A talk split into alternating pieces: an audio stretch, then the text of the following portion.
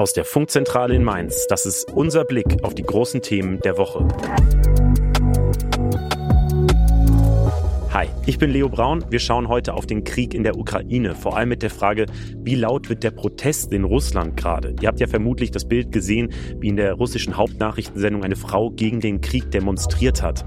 Und wir sprechen über die aktuelle Corona-Debatte und den Freedom Day. Ich habe dazu Mai gefragt, wie sie die Lockerungen, die ja spätestens in zwei Wochen kommen sollen, einschätzt. Und bevor es losgeht, kurz mal was Internes. Ihr habt ja vielleicht gemerkt, wir heißen ein bisschen anders und unser Sound hat sich auch geändert. Wir starten nämlich heute mit Staffel 2 in diesem Podcast. Wir wollen natürlich weiterhin in jeder Folge mit jemandem sprechen, die oder der ein Thema gerade besonders tief recherchiert hat. Aber wir wollen auch gerade jetzt weiterhin die aktuelle Lage im Blick behalten. Deswegen sprechen wir zusätzlich zu dem großen Thema in den Folgen jetzt auch darüber, was die Woche wichtig war. Das ist auch ein Ergebnis von dem, was ihr uns in den letzten Wochen geschrieben habt. Dafür danke euch. Gerade zum Krieg in der Ukraine erreichen uns richtig, richtig viele Fragen auf Instagram. Und das wäre meine Bitte, gerade jetzt, wenn wir uns so ein bisschen in Staffel 2 einruckeln, schreibt uns gerne euer Feedback. Das wäre wirklich hilfreich, weil wir gucken immer, dass wir das Beste liefern können und auf die Kritik eingehen. Also schreibt entweder per Mail an derpodcast.funk.net oder per Insta-Nachricht an @funk. Damit starten wir jetzt aber endlich. Herzlich willkommen in Staffel 2. Das ist der Funk-Podcast. Let's go! Und bei unserem ersten Wochenrückblick habe ich Unterstützung von Viktoria Reichel. Sie ist junge Politikjournalistin bei unserem Politikformat Deutschland 3000. Moin, Viktoria. Hallo, Leo. Schön, dass ich da sein darf. Erstmal die Frage, die in dieser Woche bei manchen offenbar für viel Emotionen gesorgt hat. Hast du noch genug Sonnenblumenöl zu Hause?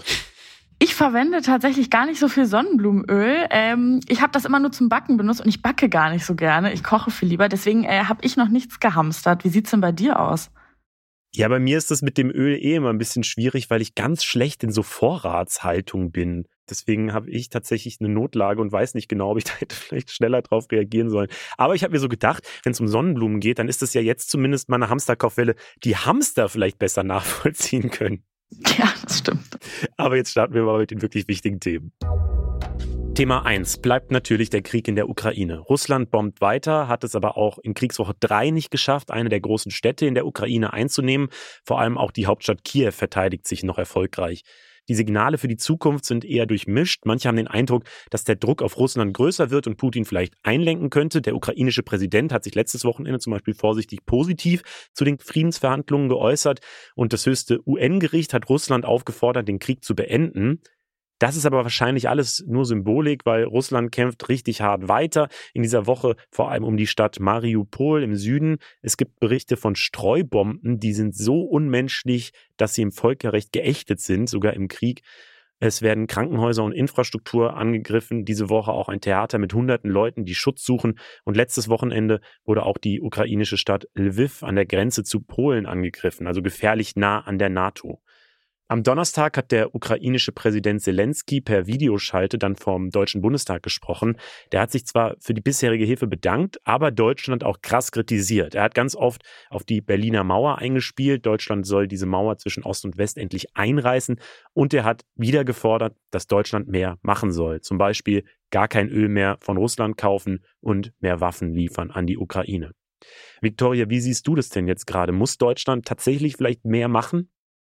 Ja, also erstmal zu dieser Rede gestern. Ich fand das wirklich einen sehr eindrücklichen Moment, äh, als nach dieser bewegenden Rede ja wirklich zur Tagesordnung übergegangen wurde und irgendwie Leuten zum Geburtstag gratuliert wurde. Ähm, ich fand das irgendwie wahnsinnig peinlich und ich fand auch diese Rede von Zelensky sehr bewegend, dass er ja von der Mauer gesprochen hat, die wir da einreißen müssen. Ganz konkret meint er ja damit Energielieferungen nach Deutschland. Ähm, ja, ich glaube, dass Deutschland mehr machen muss. Ich verstehe aber zum Beispiel auch diesen Zwist, in dem sich ja Robert Habeck gerade sehr zeigt in der Öffentlichkeit. Man sieht ihm ja wirklich an, wie ihn das, glaube ich, persönlich emotional mitnimmt. Zum einen, sich solidarisch zeigen zu wollen mit dem Volk der Ukrainer, aber andererseits eben auch die Energieversorgung von irgendwie Millionen Deutschen sichern zu müssen. Ähm, ich habe darauf keine klare Antwort. Ich glaube, das ist einfach eine sehr, sehr schwierige Frage, mit der wir uns gerade befassen. Voll. Ich habe auch so das Gefühl, wir können das irgendwie gar nicht einschätzen, weil natürlich so diese moralische Frage würde man ja ganz leicht beantworten. Die Ukraine wurde angegriffen und die ganzen Begründungen von Russland sind alle irgendwie nicht so richtig nachvollziehbar. Hat ja jetzt auch dieses UN-Gericht bestätigt, dass es eben keinen Völkermord in der Ukraine gibt und Deswegen will man der Ukraine, glaube ich, total helfen. Aber ja, Habeck ordnet das ja selber auch so ein und sagt dann eben, naja, aber wenn wir jetzt kein Öl mehr ähm, von Russland nehmen, müssten wir das ja auch über Jahre durchziehen. Und das kann eben der Industrie schaden und dann zu Massenarbeitslosigkeit führen. Ich bin da auch völlig ratlos, muss ich sagen. Ja, ähm, ich habe ja auch gesehen, es gibt ja jetzt die Diskussion, mehr Flüssiggas auch zu importieren aus Norwegen. So, ne? Also es wird ja auch über Alternativen nachgedacht. Ich glaube aber schon, dass diese Frage ganz klar, glaube ich, jetzt auch die nächsten vier Jahre für Habeck bestimmen wird. Ich glaube, da einen Weg zu finden, wie man zum einen jetzt die erneuerbaren Energien möglichst schnell ausbaut, um eben in diese Unabhängigkeit zu kommen. Aber dass das jetzt nicht was ist, was im nächsten Jahr passiert, ist ja auch allen völlig klar. Ja, also ich bin da auch so ein bisschen ratlos, genau wie du. Glaubst du denn, dass es am Ende positiv sogar für den Klimaschutz sein kann, weil jetzt ja Deutschland nochmal so diese extra Notwendigkeit bekommen hat, ja, halt auf erneuerbare Energien zu setzen? Oder ist das vielleicht halt schädlich, weil jetzt ja sogar wieder über Kohlekraftverlängerung und so diskutiert wird. Ich glaube tatsächlich, das kann den erneuerbaren Energien einen totalen Schub geben. Ich meine, selbst Christian Lindner hat die erneuerbaren Energien vor ein paar Tagen oder vor einer Woche als die Freiheitsenergien bezeichnet. Das ist was, das konnte sich im Wahlkampf letztes Jahr auch noch niemand vorstellen. Ähm, also ich glaube, dass da die Dringlichkeit jetzt so hoch geht, ist dafür total gut. Ähm, aber wie das genau ausgeht, kann auch ich gerade nicht einschätzen. Ich glaube, da sind ja alle so ein bisschen ratlos gerade. Ja, die Ratlosigkeit ist bei dem anderen Thema, was Zelensky gefordert hat, bei mir genauso groß. Auch da wieder ein Riesendilemma, nämlich dieses Thema Flugverbotszone über der Ukraine. Auch da denke ich mir so, ja, klar, man will das unterstützen und man will nicht, dass äh, Städte bebombt werden. But then again, wenn es eine Flugverbotszone gibt, dann ist die NATO natürlich direkt mitten im Krieg drin so. Und ähm, dann äh, sind die Gefahren, dass es vielleicht zu einem dritten Weltkrieg kommt oder der dann damit schon angefangen hat, halt riesengroß. Auch da stehe ich wieder vor dem Dilemma. Ja, uns erreichen bei Deutschland 3000 auch täglich eigentlich Fragen von äh, Zuschauerinnen und Zuschauern. Ähm, kommt jetzt der dritte Weltkrieg? Das ist ja auch gerade so eine große Frage, die äh, ganz explizit junge Leute beschäftigt. Das kriege ich auch total gespiegelt in meinen Nachrichten, dass die Frage im Kopf ist, kommt jetzt der dritte Weltkrieg? Und wenn man das versucht so ein bisschen zu erklären oder so ein bisschen die Eventualitäten durchzuspielen, kommt man ja immer wieder auf diese Flugverbotszone, wo man einfach sagen muss, das ist ziemlich klar ein Eskalationsschritt, den gerade keiner bereit ist zu gehen ne, im Westen. Ähm, und auch da maße ich mir gar nicht an zu sagen, ob das richtig oder falsch ist. Aber klar ist natürlich die, die Gründe der NATO, das nicht zu tun, sind für mich total verständlich. Mhm, zu dem Thema haben wir letzte Woche auch eine Sonderfolge aufgenommen, die wir leider nicht veröffentlichen konnten, weil wir technische Probleme damit hatten. Da habe ich mit Andreas Flocken geredet, der ja diesen NDR-Podcast Streitkräfte und Strategien macht, wo er jeden Tag auf den Krieg eben guckt und aus seiner Perspektive als jemand, der sich schon richtig lange mit Sicherheitspolitik beschäftigt, drauf guckt. Und der meinte auch so, also nukleare Bedrohung, das sieht er nicht so stark, weil Atombomben halt in erster Linie dafür da sind, um abzuschrecken, weil wenn ich eine Atombombe werfe, dann muss ich damit rechnen, dass ich als nächster getroffen werde und damit vernichtet man sich am Ende selber, wenn man die einsetzt. Aber er sagt schon auch, naja, wenn die NATO wirklich in den Krieg reingezogen wird, dann greift halt der Bündnisfall und dann sind wir halt als Deutsche auch irgendwie dran beteiligt. Wie das dann genau aussieht, ist immer noch unklar und so. Aber dieses Szenario haben die Experten, glaube ich, schon alle ähm, auf dem Schirm. Und deswegen ist ja die NATO, glaube ich, auch gerade so bemüht, dass sie eben nicht in den Krieg reingezogen wird. Ähm, ja, das ist auch was, was äh, mich gerade total viel an Fragen erreicht oder Deutschland 3000. Ne? Wann kommt der Krieg nach Deutschland? Kann der Krieg nach Deutschland kommen? Das ist natürlich total verständlich, dass das eine Sorge ist, weil je näher die Bedrohung kommt, desto mehr betrifft es ja auch äh, meine eigene Lebenswelt irgendwie als als junger Mensch.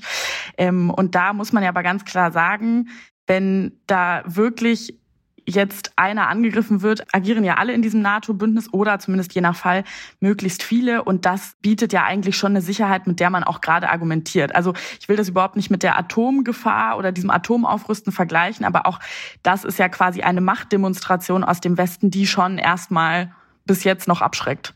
Zumindest hat Russland ja anscheinend gerade auch noch kein Interesse, die NATO wirklich anzugreifen, sonst hätten sie es ja gemacht.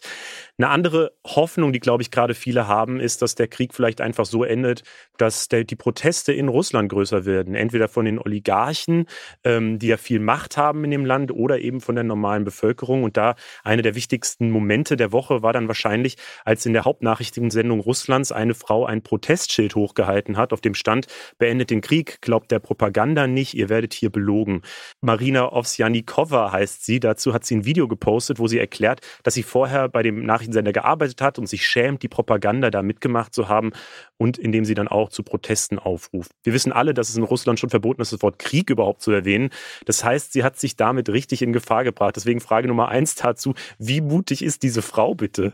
Also ich habe das auch gesehen und habe richtig Gänsehaut bekommen. Ich glaube, das ist ein Bild, das werden unsere Nachfahren noch in Geschichtsbüchern abgedruckt sehen und darüber sprechen. Das ist natürlich unglaublich mutig. Ich als Journalistin habe mich natürlich auch sofort gefragt, hey, würde ich das machen? Hätte ich diesen Mut aufgebracht? Und da muss ich wahrscheinlich sagen, nein. Ich glaube, es ist aus unserer Perspektive hier, wir leben in einer freien Demokratie, ist es relativ einfach zu sagen, ja, da muss das russische Volk jetzt halt aufstehen und dem Putin zeigen, dass sie hinter diesem Angriff Angriffskrieg nicht stehen. Ich erlebe aber auch gerade äh, in der Arbeit bei Deutschland 3000, in der wir mit verschiedenen russischen Menschen in Deutschland sprechen, dass selbst russische Menschen hier in Deutschland Angst haben, sich kritisch zu äußern, weil sie eben Angst um ihre Familien in Russland haben. Also ich glaube, ähm, mit dieser Art von Repression zu leben und dann dagegen aufzubegehren, ist viel, viel schwieriger, als wir uns das hier in Deutschland vorstellen können. Deswegen ja, also Hut ab vor dieser Frau. Das war natürlich unglaublich mutig.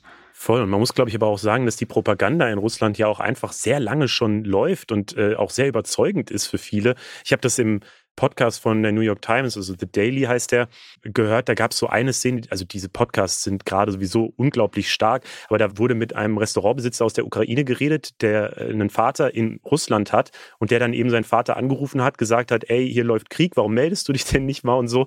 Und der Vater hat einfach gesagt, nee, da läuft kein Krieg, ich weiß es besser so. Also der hat wirklich einfach äh, dem Augenzeugen, seinem eigenen Sohn nicht geglaubt, dass da der Krieg herrscht, weil er so überzeugt ist, dass Putin ihn nicht anlügen würde oder die Medien ihn nicht anlügen würden. Das finde ich so heftig, weil ja, ich frage mich dann schon, was könnte denn überhaupt einen Effekt haben auf diese Bevölkerung? Weil die Mehrheit, das sagen zumindest irgendwelche Umfragen, ähm, wo man immer auch vorsichtig sein muss, glaubt ja tatsächlich, dass es eben keinen Krieg gibt, beziehungsweise dass Russland auf der guten Seite ist und äh, die Ukraine befreit.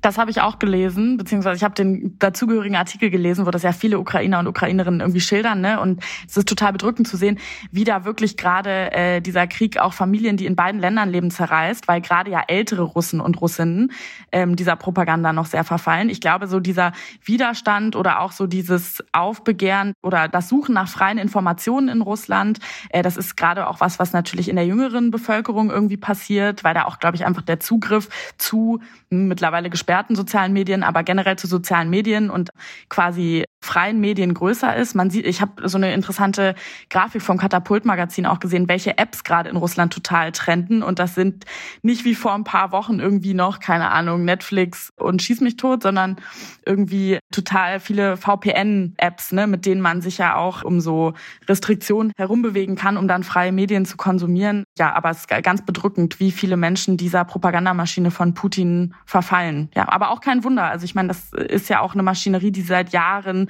feingetuned ist und anscheinend immer noch sehr, sehr gut funktioniert und die wahrscheinlich diese Woche auch nochmal hochgedreht wurde, gerade vielleicht auch wegen dieser Journalistin, die im Fernsehen eben protestiert hat. Also Putin hat am Donnerstag nochmal gesagt, alle, die sich auf die Seite des Westens stellen, sind Abschaum und Verräter. Er will sie ausspucken wie eine Mücke. Das wäre dann eine natürliche und notwendige Selbstreinigung, hat er gesagt. Also richtig harter Tobak irgendwie. Ja, ich habe diese Rede auch gesehen und gedacht, krass, das ist selbst für Putin in der Rhetorik nochmal echt eine Schippe drauf. Das ist eigentlich ein lupenreiner Faschismus Faschismus oder eine lupenreine faschistische Rede, die wir da beobachten können. Ne? In den Bildern, die er benutzt, in der Gewalt, die er da benutzt. Äh, ja, das hat mich auch sehr betroffen gemacht. Ich will noch einmal kurz, bevor wir äh, die Ukraine abschließen, auf ein Thema, das mir einfach ultra wichtig ist, drauf gucken, nämlich die Geflüchteten, die jetzt aus der Ukraine kommen. Drei Millionen haben das Land schon verlassen, sagt die UN. Fast zwei Millionen davon sind nach Polen geflüchtet, aber auch in Deutschland sind wohl schon so um die 200.000 Geflüchtete angekommen. So genau kann man es nicht sagen. Ja, Deutschland ist so ein bisschen im Hilfsmodus, gibt aber auch Probleme. Berlin sagt direkt schon, jo, wird viel zu viel, wir kommen damit nicht mehr klar, der Bund muss mehr helfen. Kriegst du irgendwas von den Flüchtlingen mit oder von Leuten, die da helfen? Ja, ich selber sitze ja gerade in Berlin und bin daher irgendwie mittendrin. Ich habe total viele Freunde und Freundinnen, die sich engagieren jetzt. Ne? Also das ist ja immer so bei solchen humanitären Krisen, da greift vor allem erstmal die Zivilgesellschaft. Also ich kenne ganz viele Menschen, die wirklich da am Bahnhof helfen, selber Geflüchtete aufgenommen haben, irgendwelche ne, Vereinen beigetreten sind, die das freiwillig organisieren. Und äh, auch ich hatte so einen ganz eindrücklichen Moment, als ich von einem Dreh letzte Woche nach Hause gefahren bin und dann über den Hauptbahnhof gefahren sind. Und im Hauptbahnhof sind wirklich ganz, ganz viele geflüchtete Familien, also vor allem eben Mütter und Kinder zugestiegen. Und da, das war für mich der Moment, wo ich wirklich verstanden habe, was dieser Krieg für Menschen bedeutet. Und dann saß ich in diesem Zug mit diesen Menschen, die diese schlimme Reise hinter sich haben. Und mir sind echt die Tränen gekommen, weil das auf einmal so so real geworden ist für mich, ne? Und diese Menschen waren aber trotzdem so nett und äh, haben auch dann gelacht zwischendurch. Die sind ja auch schon dann tagelang zusammen unterwegs gewesen, aber das war ganz ergreifend, das auch in der Masse zu sehen, so mit eigenen Augen, ja.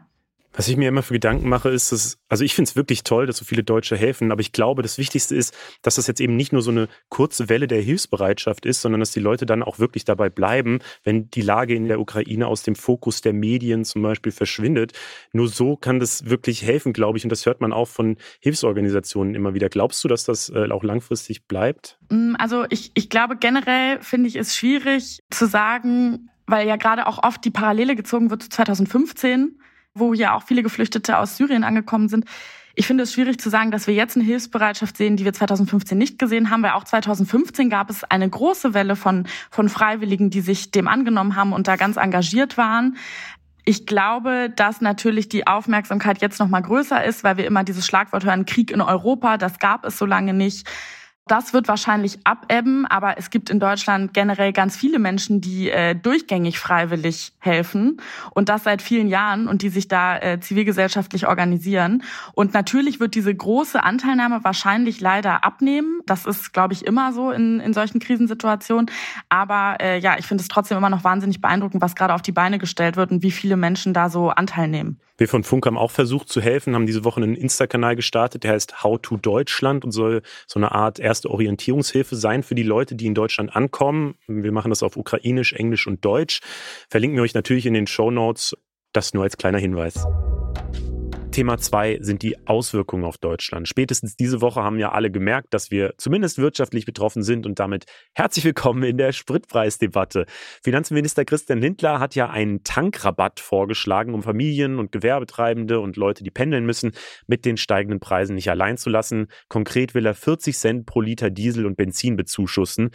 Aber ob er sich mit dem Vorschlag wirklich durchsetzen kann, das ist noch völlig unklar. Er wird nämlich viel kritisiert von der eigenen Regierung, aber auch von Expertinnen und Experten. Deswegen meine Frage so, muss Deutschland jetzt wirklich das Auto bezuschussen, Victoria? Was denkst du?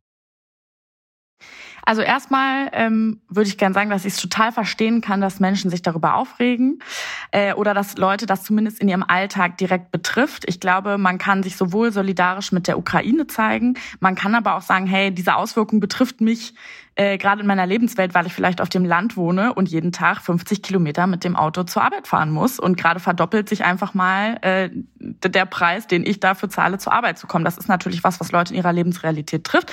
Das merken wir auch bei Deutschland 3000. Da haben wir mit jungen Leuten dazu gesprochen, wie sie äh, gerade diese Entwicklung trifft. Und wir sprechen nun vor allem auch viel mit Leuten, die auf dem Land sind und auf das Auto angewiesen sind glaube ich, dass dieser Weg äh, von Lindner jetzt der richtige Weg ist, also dass wir einen Tankrabatt einführen sollten.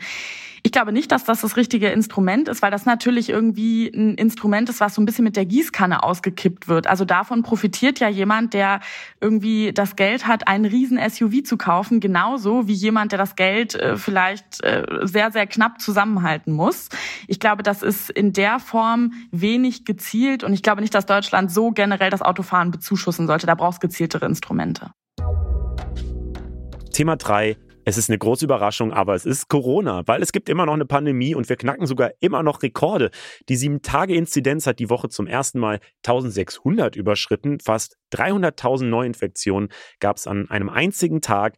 Ähm, und das passt der Regierung aber so gar nicht in den Zeitplan, weil eigentlich ist Sonntag der lang ersehnte Freedom Day, an dem zumindest einige Maßnahmen fallen sollen. Die meisten Bundesländer haben die Maßnahmen jetzt erstmal zwei Wochen verlängert und sind wütend auf den Bund, weil sie in zwei Wochen dann wirklich lockern müssen. Ihnen werden nämlich Einschränkungsmöglichkeiten aus dem sogenannten Werkzeugkasten rausgenommen. Ich wollte dazu meine Experteneinschätzung haben und habe deswegen mit unserer Wissenschaftlerin des Vertrauens gesprochen, mit MyLab, und sie ordnet es relativ differenziert ein. Also erstmal will ich davor warnen, jetzt nicht ohne Kontext zum Beispiel Inzidenzen von heute mit den Inzidenzen vom ersten Lockdown zu vergleichen. Damit überdramatisiert man die Lage, weil ein Großteil der Bevölkerung inzwischen ja geimpft ist. Das Frustrierende ist jetzt aber, ohne Impflücke wären die hohen Inzidenzen ja komplett egal. Ne? Dann könnte man natürlich alles aufmachen, denn früher oder später wird man dem Virus ja eh begegnen und solange man vollständig geimpft ist, hat man alles getan, was man tun kann. Also wenn man dann krank wird, hätte man das eh nicht verhindern können. Doch stattdessen ist es jetzt so, Viele Menschen, die jeden Tag sterben oder Long-Covid erleiden, hätte man durch Impfung verhindern können. Und dieser Gedanke ist wahnsinnig schwer zu akzeptieren. Und deshalb fühlt sich der Freedom Day für mich eher an wie ein, äh, gut, wir geben jetzt halt auf Day. Ja, und man muss sagen, jeden Tag sterben gerade noch 200 bis 300 Leute an Corona. Aber es gibt eben auch genug Leute, die sagen, wir haben uns ja an alles gehalten, wir sind geimpft und Omikron ist nicht mehr so schlimm. Warum sollten wir dann jetzt nicht unsere Freiheiten zurückhaben können? Wie siehst du das, Victoria?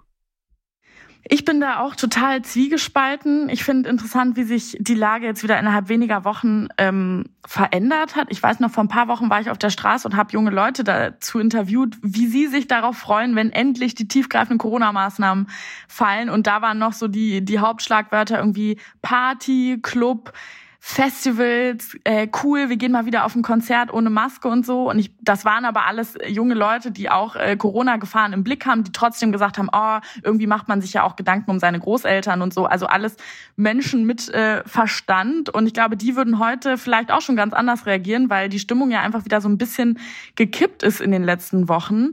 Ähm, für mich fühlt es sich ähnlich wie für Mai auch so ein bisschen wie nach einem, ja gut, wir, wir machen jetzt noch mal kurz, wie wir das eigentlich jetzt vor jedem Frühling und Sommer machen, die Augen Augen zu. Und ähm, dann gucken wir mal, was so im Sommer passiert. Und mit den wirklich harten Folgen, da beschäftigen wir uns vielleicht wieder mit im Herbst. Das machen wir ja eigentlich seit zwei Jahren so ein bisschen so. Also ja, so richtig gut fühlt es sich für mich ehrlich gesagt jetzt auch nicht an.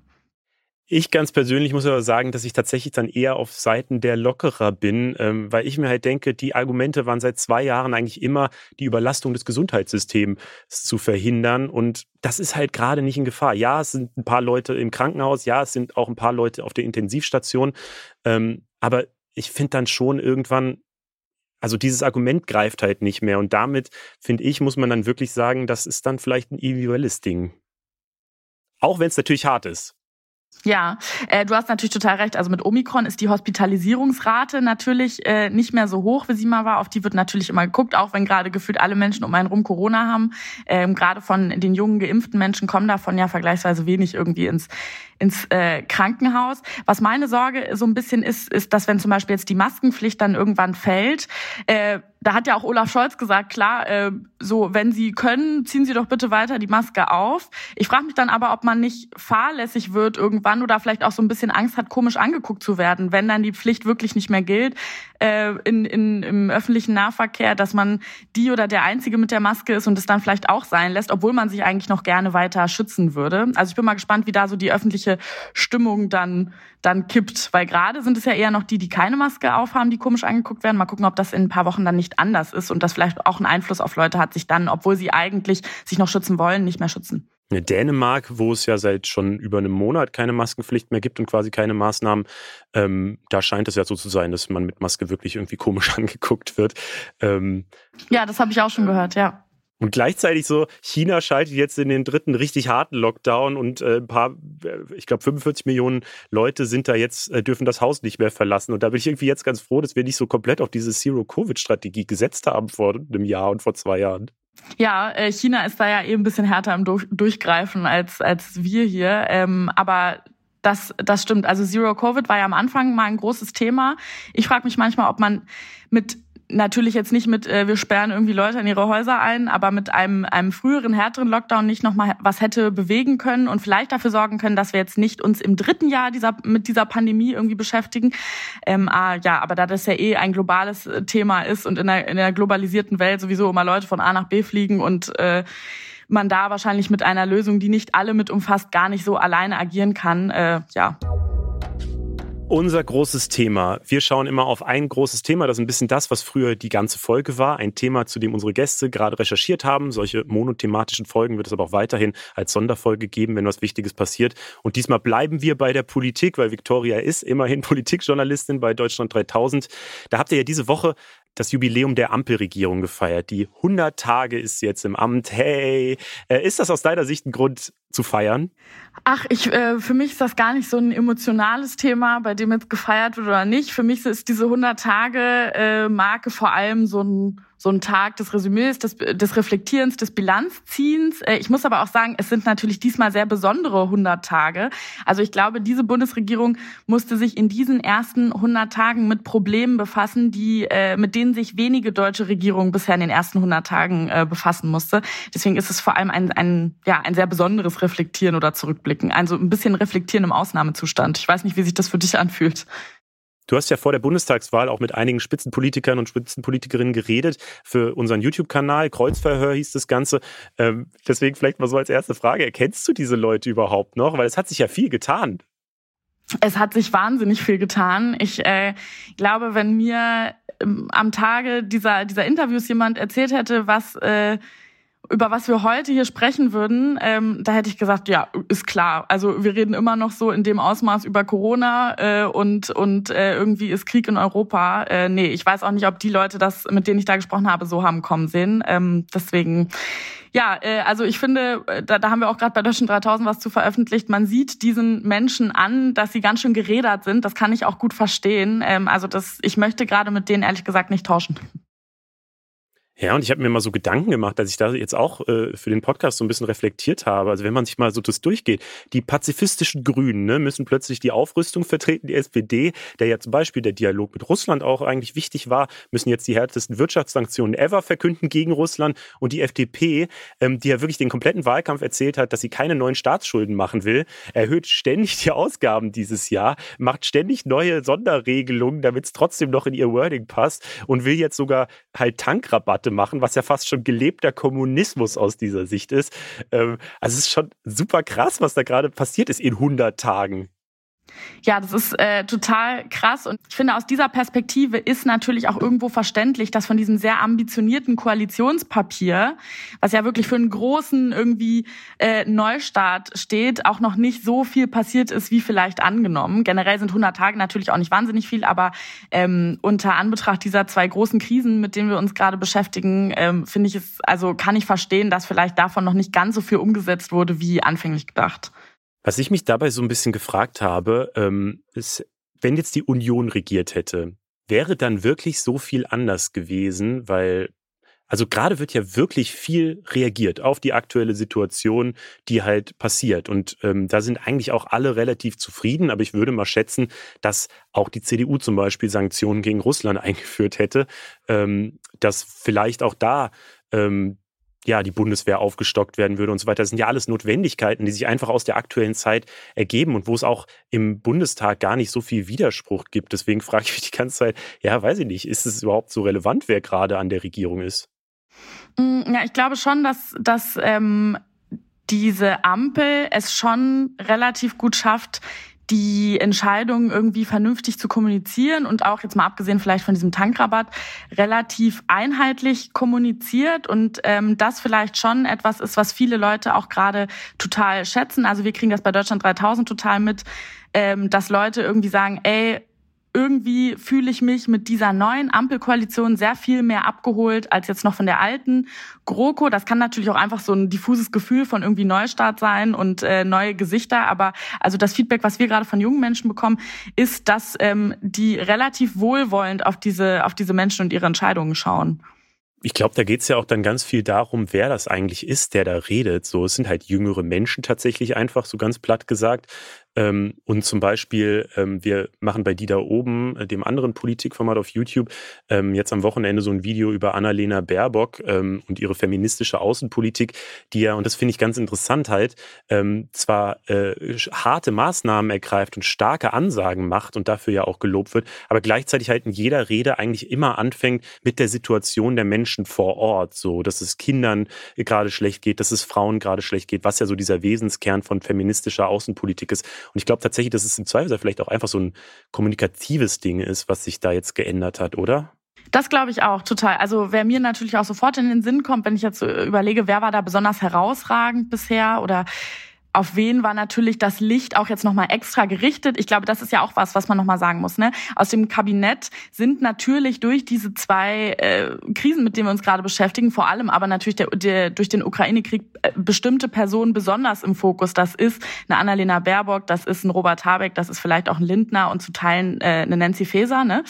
Ähm, aber ich glaube, von Annalena Baerbock als Außenministerin sind total viele Menschen beeindruckt, weil es zum einen ein neues Bild ist. Das ist eine, in, ich würde auch immer sagen, in Anführungszeichen junge Frau, weil auch Annalena Baerbock ist nicht 20. Das hat mich auch im, im, im Wahlkampf schon total aufgeregt, dass dann immer von dieser wahnsinnig jungen, unerfahrenen, in Anführungszeichen Frauen, Frau gesprochen wurde. Ähm, aber ich glaube, ihre klare Kommunikation, die man bisher bei Außenministern gar nicht so klar gesehen hat, diese klare Kommunikation in Verbindung mit dieser Menschlichkeit, die sie transportiert, das ist etwas, wovon viele Menschen gerade total beeindruckt sind. Und ich kann mir auch vorstellen, dass die Herausforderung einfach wahnsinnig groß ist. Ähm, vor einem halben Jahr war diese, oder ein bisschen mehr, vor einigen Monaten war diese Frau irgendwie noch Grünen-Vorsitzende und auf einmal sieht die sich in Räumen mit Lavrov sitzen und verhandeln. Und ich glaube, dass das eine ganz große Herausforderung ist, die sie aber ähm, gerade total gut, auch im Sinne vieler Deutscher, die sie da gerade gut finden, meistert. Ich fände ja die Vorstellung schön, jemand Anfang 20-Jähriges als Außenminister. Nee, aber ich habe mich einfach darauf bezogen, ich glaube, wie, wie sie im Wahlkampf eben oft ne, von, von Gegnern, glaube ich, auch bezeichnet wurde. Da war ja oft ein, ein, als sie noch als Kanzlerin kandidiert hat, war ja oft irgendwie die Sorge, ist diese Frau zu jung und unerfahren? Ähm, so in die Richtung. Und äh, jetzt sieht man ja ganz klar, ich meine, Annalena Baerbock ist ja auch Völkerrechtlerin, äh, diese Frau ist keineswegs irgendwie zu unerfahren, um dieser Aufgabe gerade so gut es geht, irgendwie entgegenzutreten.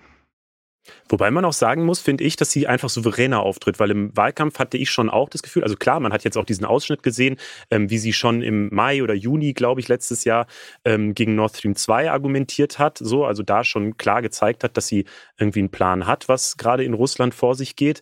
Ähm, aber trotzdem hat sie sich nun mal halt ein paar Fehler geleistet, die meiner Meinung nach auch ja, verhinderbar gewesen wären. Das kann ich natürlich leicht sagen aus meiner Sicht hier hinter Mikro irgendwie äh, entspannt. Ähm, aber äh, so Fehler hat sie sich halt jetzt gerade, finde ich, gar nicht geleistet in der letzten Zeit. Und das ist schon krass.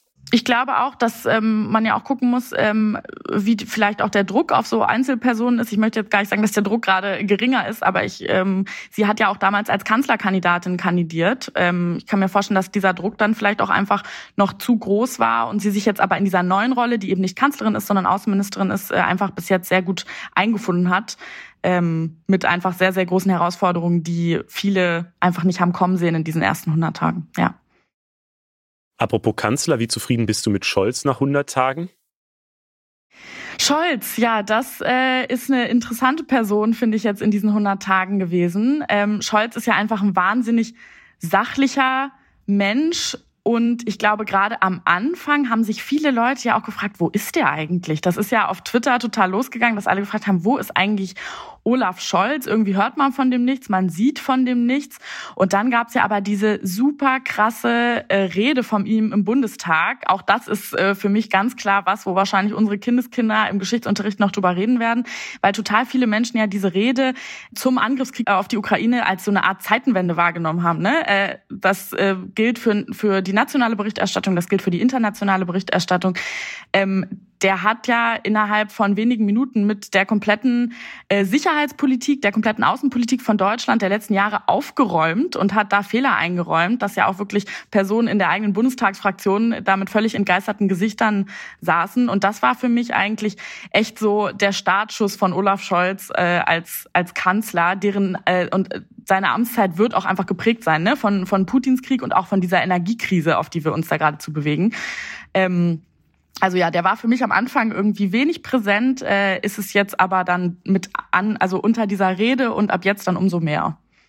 Das war ja auch voll der Merkel-Move, den er da gemacht hat. So die äh, in der Krisensituation dann schnell die eine richtige Maßnahme oder die eine Maßnahme, die alle gerade gefordert haben, super schnell umzusetzen und auch irgendwie noch zu äh, größer zu machen, als man eigentlich gedacht hätte. Man dachte ja so, ja, vielleicht mal mehr in die Bundeswehr, aber er direkt 100 Milliarden irgendwie so eine Zahl, mit der wirklich, glaube ich, keiner gerechnet hätte. Ähm, das war ich auch krass. Ja, total krass. Und ich finde es auch äh, krass zu sehen, wie, man, ne, man wirft ja der Politik auch immer eine gewisse Behebigkeit vor und, oh, und irgendwie alles dauert so lange, was ja auch seine guten guten Gründe hat. Ähm, aber wenn es dann wirklich um akute Krisen geht, dann ähm, hat diese Regierung bisher ganz gut mit direkten Maßnahmen gehandelt. Also wenn es dann sein muss, dann geht es schon auch recht schnell. Und ich glaube, das hat äh, Scholz bisher ganz gut gemacht, dann ruhig und sachlich, aber trotzdem bestimmt äh, die richtigen Maßnahmen so einzuleiten. Und vielleicht noch als kleiner Abschluss von diesem Themenblock zu, zu den 100 Tagen. Stichwort Regierung der jungen Menschen. Ich weiß noch, wie wir am Abend der Wahl in der Story bei Instagram auf dem Funk-Account gefragt haben, wie die Leute das Wahlergebnis finden. Und äh, Auswahl war halt gut oder schlecht. Damals hatten 100.000 Leute mitgemacht und 91 Prozent haben gesagt, sie finden es schlecht. Ich hatte dann aber das Gefühl, dass die Stimmung relativ schnell gekippt ist, weil alle mitgekriegt haben, naja, die Grünen und die FDP wurden vor allem von jungen Leuten gewählt und die können jetzt maßgeblich mitbestimmen, was so passieren soll. Ähm, und deswegen waren, glaube ich, bei der Vereidigung der Ampel schon wieder alle irgendwie relativ positiv und hatten so das Gefühl, jetzt kommt eben dieser Fortschritt, dieser Aufbruch, dieses Junge irgendwie da rein. Ähm, ist es denn jetzt nach 100 Tagen diese super junge Regierung gewesen? Ich glaube, ähm, also genau das, was du sagst, das haben wir bei Deutschland 3000 auch wahrgenommen, ähm, dass kommt, also dass das gar nicht so am Wahlabend irgendwie eine Euphorie war. Da waren alle so ein bisschen, okay, was, was ist das jetzt? Was passiert da? Da war ja auch lange nicht klar, was genau passiert. Ähm, aber ich glaube, dass die Koalitionsverhandlungen da eben auch ganz maßgeblich waren, weil das in einem Stil passiert ist, den wir so bisher nicht gesehen haben. Das war alles ruhig, sachlich und vor allem unter Ausschluss der Öffentlichkeit. Da hat man gesagt, wir möchten jetzt erstmal gemeinsam entscheiden. Da dringt nichts nach außen so. Und das hat diese Ampel äh, Regierung oder Koalition äh, zu dem Zeitpunkt ja sehr gut äh, hinbekommen. Ähm, wir haben bei Deutschland 3000 im Wahlkampf ja damals auch gefragt, was sind denn die Themen, die eigentlich jungen Leuten wichtig sind jetzt bei dieser Regierung? Und das war Klima, Bildung und Rente. Mm, und da muss man einfach sagen, zu diesen Themenbereichen ist in den ersten 100 Tagen jetzt noch nicht so wahnsinnig viel passiert. Aber ich habe das Gefühl, das habe ich auch schon am Anfang gesagt, dass dieser Koalitionsvertrag gerade halt auch teilweise so ein bisschen on hold ist, aus nachvollziehbaren Gründen.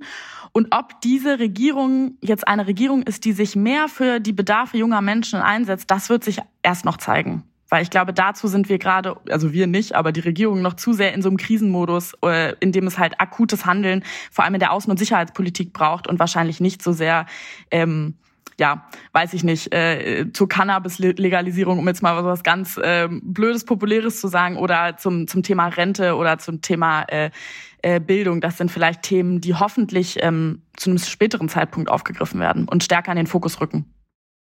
Wobei ich immer noch die Hoffnung habe, dass es ja eine Regierung ist mit vielen Ministerien, ähm, dass die einzelnen Ministerien sich schon noch auf ihre Themen drauf gucken und jetzt nicht alle paralysiert irgendwie von der Ukraine-Krise sind.